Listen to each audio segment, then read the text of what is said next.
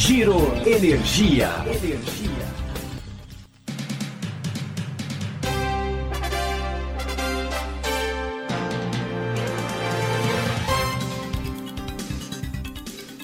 Olá, esse é o Giro Energia, o podcast sobre o setor de energia, patrocinado e desenvolvido pela Econ Energia.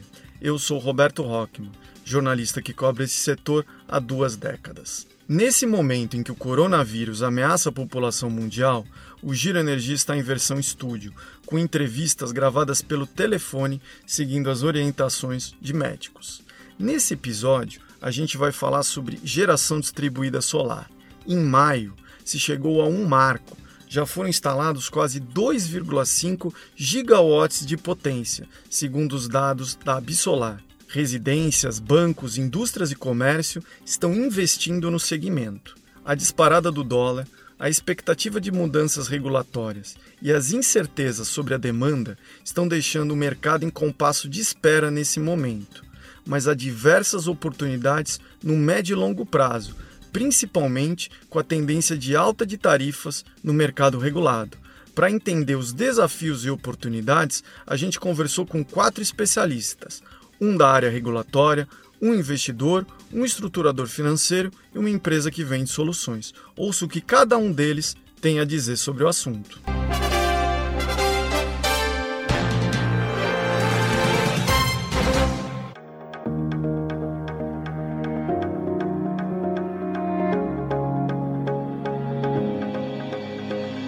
Banco do Brasil está investindo em geração distribuída solar. Está em andamento um projeto que irá atender o consumo de quase 450 agências espalhadas pelo país. Espera-se uma economia de quase 300 milhões de reais ao longo de 15 anos de contratos.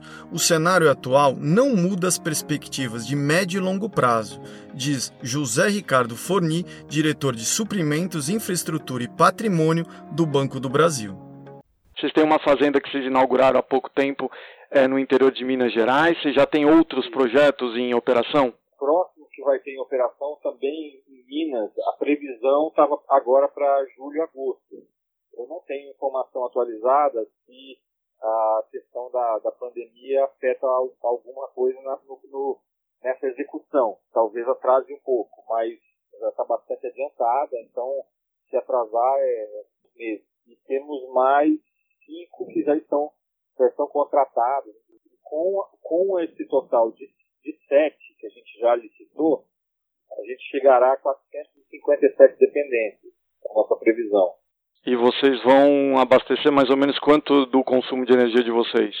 O que já está contratado entra em operação até o final de 2021, esse conjunto, né? Em, em diferentes meses aí estaria cobrindo 22%. Falando aqui que são sete, né, que vão entrar até 2021. Vocês têm outras licitações também preparadas? Como é que, como é que esse processo, esse processo começou em 2018, com o estudo aí da questão da geração distribuída e tudo mais. Entregamos agora já, já em operação em março. Ela foi a primeira contratação lá de final de 2018, se não me engano e a gente está explorando outros estados. Então, estamos avaliando Rio de Janeiro, São Paulo, estados do Nordeste, que haja viabilidade, e aí tem várias questões, né? Tem a questão regulatória da tida que pode afetar isso, tem a questão do dólar, porque uma boa parte disso também é, é importado, né? Muita, a maioria das coisas eu acho que é importada da China, inclusive. Legislação estadual, alguns estados assim, é, dão mais incentivos, outros menos. Então, a, a, a, grande questão é esse caminho, né? Já, já tem as duas de Minas Gerais, já estamos contratados para DF, Goiás, Pará, Bahia e Ceará. A gente teve aí uma mudança do patamar do dólar. O dólar no começo do ano estava quase quatro reais. Isso. Hoje ele está perto de seis reais. Então houve uma importante maxi desvalorização muito rápida. Vocês já notaram que teve um aumento dos custos? Isso vale para esse, esse para a viabilidade de projetos projeto dessa, dessa magnitude, mas vale para qualquer empresa. Né? O, o, quanto desse cenário do dólar agora é um, é um de crise, qual é o cenário dele de, de longo prazo?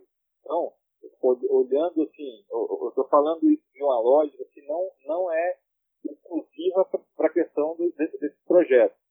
É, o, o, o, câmbio é uma variável importante, né, a importação. Então, por exemplo, se a gente fosse fazer uma licitação agora, muito provavelmente o, o, o investidor, porque no final das contas, não sei se você conhece o modelo como ele é, mas na verdade, assim, nós lançamos uma licitação onde nós, um investidor, que é uma, normalmente uma empresa que atua nesse mercado, ela vai fazer todo o investimento lá de é, instalar aquela planta e o que nós, nós vamos fazer é, é alugar aquilo ali condicionado à questão de geração de energia. Então, eu, ele, é, o investimento é dele, a propriedade é, é, dele, e eu tenho uma coisa que eu, que eu pago um aluguel, de certa forma, é, por, normalmente por 15 anos, porque esse projeto ele tem que ter uma, um prazo longo para ele se tornar viável e atrativo, é, por 15 anos, onde eu estou alugando aquele espaço com aquela instalação para gerar energia para mim. Assim, olhando, olhando o investidor, ele, ele vai ter que trazer esse equipamento da China, ele está cobrando mais caro. Muito provavelmente a viabilidade disso, se a gente for pegar agora, ela diminuiu, a atratividade diminuiu bastante e ainda for viável, né? Mas o dólar não vai ficar aí, né?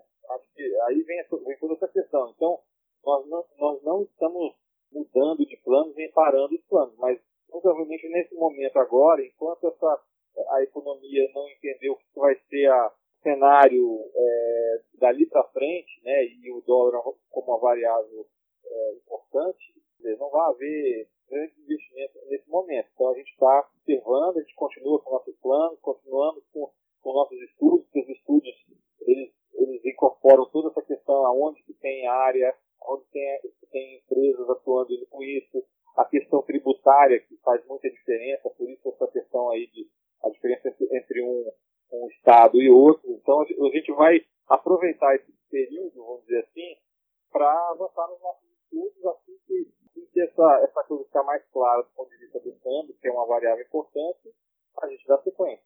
Como é que está essa questão da revisão da 482? Vocês trabalham com a expectativa de que essa revisão seja anunciada nesse ano ou que ela possa escorregar para 2021, Ricardo? Estive acompanhando esse assunto que estava mais quente, eu acho, e eu acho que a, a agenda regulatória é, e a própria situação aí da, do, do, da questão do, de, do setor elétrico, talvez ela, ele seja, é, assim, tenha passado na frente aí nas, nas prioridades disso aí, entendeu?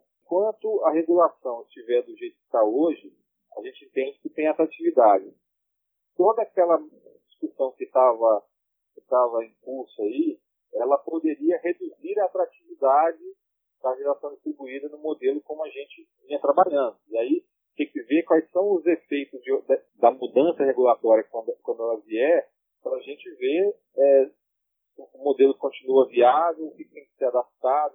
Mas, de novo, como isso é um investimento de longuíssimo prazo, continua os nossos estudos, quais serão os nossos próximos passos, os próximos estados. Havendo alguma mudança regulatória, a gente avalia e eu diria que a gente eventualmente vai ter que recalibrar alguma coisa desse modelo. Desses projetos que já estão em operação, vocês esperam quanto de redução da, da conta de luz? Ao longo, do que já está contratado, a gente vai ter um, vai estar reduzindo em 277 milhões a conta ao longo de 15 anos.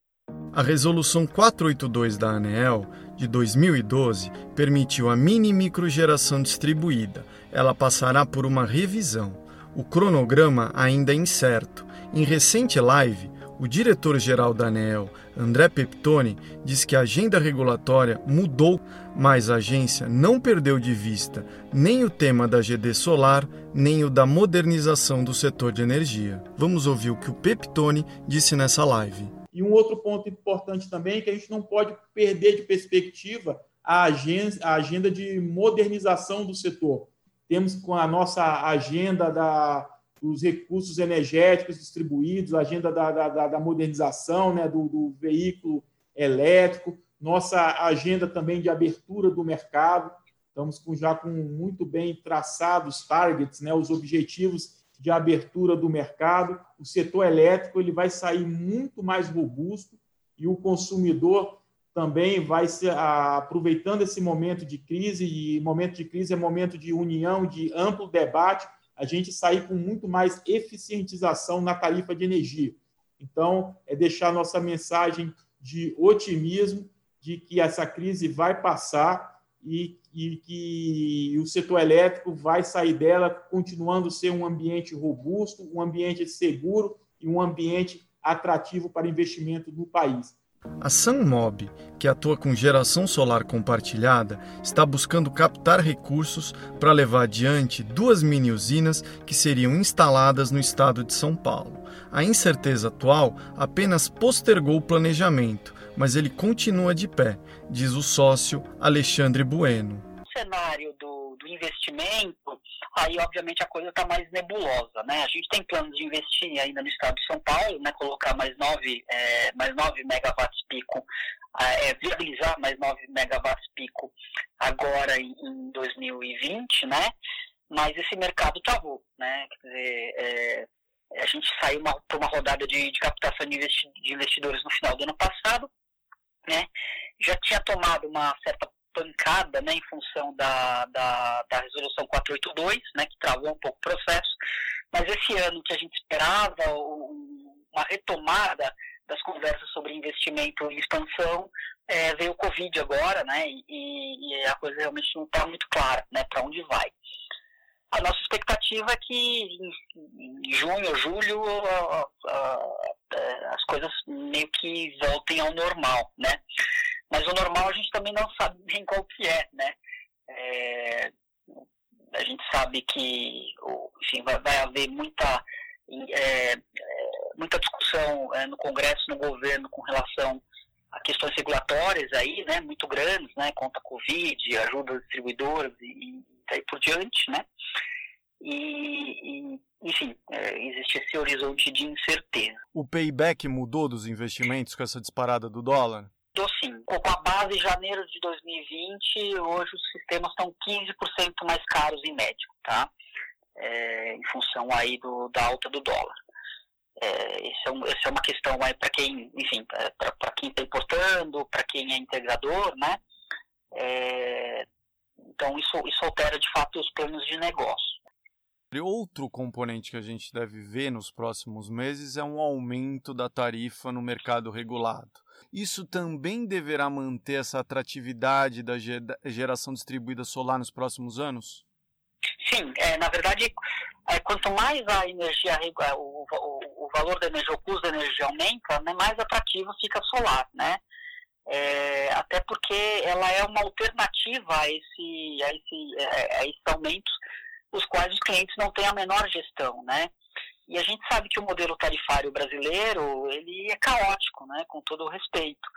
É, é, o único, é, é o único país que cai em recessão, a demanda, a, demanda encolhe, você tem excesso de oferta e a tarifa sobe, né? É, então, e, é, um dos aspectos que faz a, a, a, solar ser atrativa, tanto na geração local quanto na remota, é a previsibilidade, né? É, além do preço, né? É, a questão do, do, do, cliente saber que vai ter um aumento de é, por inflação, né, ao longo dos anos, um contrato onde ele tem gestão, pode negociar com o fornecedor, eventualmente um pagamento diluído, ter alguma flexibilidade, né? é, isso são atributos que contam muito no, no, mercado de baixa tensão, né? Então, é, não é só o fato da tarifa subir, né? É o fato do, da, da solar apresentar uma previsibilidade e ser um elemento onde o, o, o cliente, o consumidor, né, ele passa a barganhar com o sistema, né? Porque o, o, setor elétrico não é como o telecom, né, onde você troca da, da operadora A para B, né, ou da TV a cabo, enfim, onde você pode é, é, é, escolher o seu fornecedor, né? Uhum. E o advento da, da tecnologia solar, ela, ela, ele criou, né? E com a regulação atual brasileira, ele criou essa possibilidade de, de, de troca, né? De, de fornecedor, né? Fizeram uma rodada com investidores em dezembro, é isso, do ano passado? É, na verdade a gente começou, Roberto, em setembro do ano passado, tá? Uhum.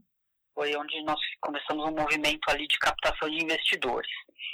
E, a, imediatamente após essa rodada, eu diria que 15 dias da gente dar o kickoff do, do projeto, é, veio a, a, a, proposta da ANEL para 482, né? E isso causou, obviamente, uma paralisia né, grande. Já era, já final de ano, já caminhando, caminhando lá para novembro, né? Foi 15 de outubro, se eu não me engano, a reunião da ANEL. e aí, no final do ano, realmente as coisas não, não fluíram. Né? E a gente virou 2020 com uma expectativa boa, né? É, do, do, encaminhamento da, da, da, da, discussão regulatória pelo Congresso, né?